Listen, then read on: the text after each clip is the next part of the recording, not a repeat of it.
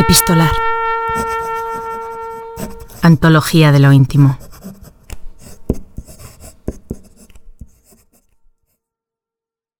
Desde que su padre se pegó un tiro en la cabeza en un accidente de casa, la muerte siempre estuvo presente en la vida de Horacio Quiroga.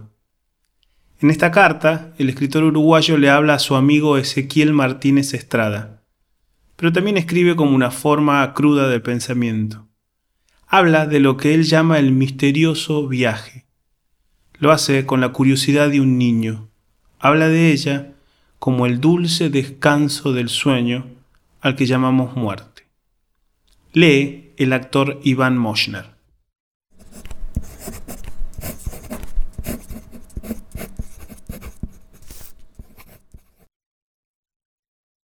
Querido Estrada, sobre el asunto muerte, yo creo que lo que pasa es que usted y yo estamos colocados en dos puntos de vista. Usted en la plena madurez, juventud de la vida, y yo en la madurez, declinación de la misma. Naturalmente usted mira con desconfianza un hecho que para usted es aún prematuro. Yo no y de aquí mi conformidad y hasta qué quiere, curiosidad un poco romántica por el fantástico viaje. Hablemos ahora de la muerte. Yo fui o me sentía creador en mi juventud y madurez, al punto de temer la muerte, exclusivamente si prematura. Quería hacer mi obra, los afectos de familia no pasaban la cuarta parte de aquella ansia. Sabía y sé que para el porvenir de una mujer o una criatura, la existencia del marido o padre no es indispensable. No hay quien no salga del paso si su destino es ese. El único que no sale del paso es el Creador, cuando la muerte lo ciega verde cuando consideré que había cumplido mi obra, es decir, que había ya dado de mí todo lo más fuerte, comencé a ver la muerte de otro modo. Algunos dolores, inquietudes, desengaños, acentuaron esa visión. Y hoy no temo a la muerte, amigo, porque ella significa descanso That is the question.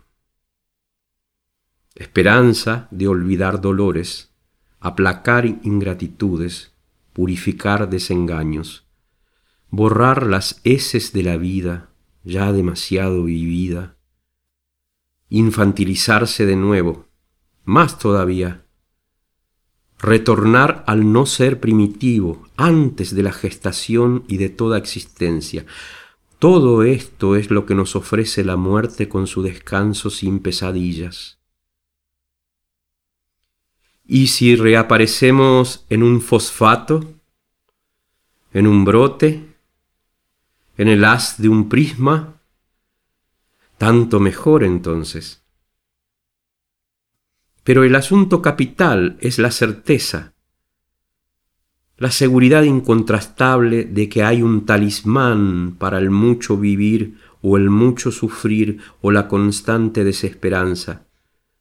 Y Él es el infinitamente dulce descanso del sueño a que llamamos muerte.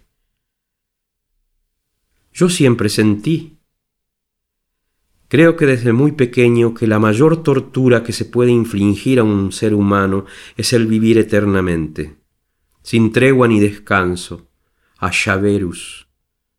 ¿Se da cuenta usted de un sobrevivir de mil años, con las mezquindades de sus jefes, de sus amigos a cuestas?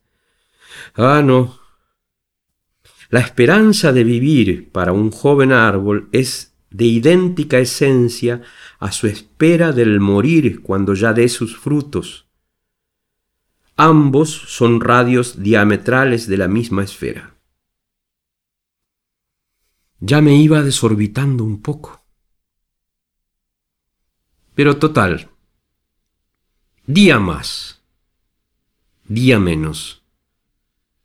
Usted también llegará a considerar como un refugio que nadie nos puede escamotear ese rinconcito de olvido y paz.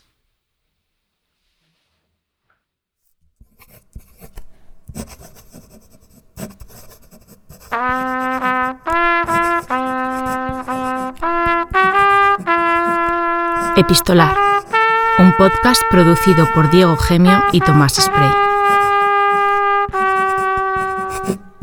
Búscanos en las redes sociales como Epistolar Podcast.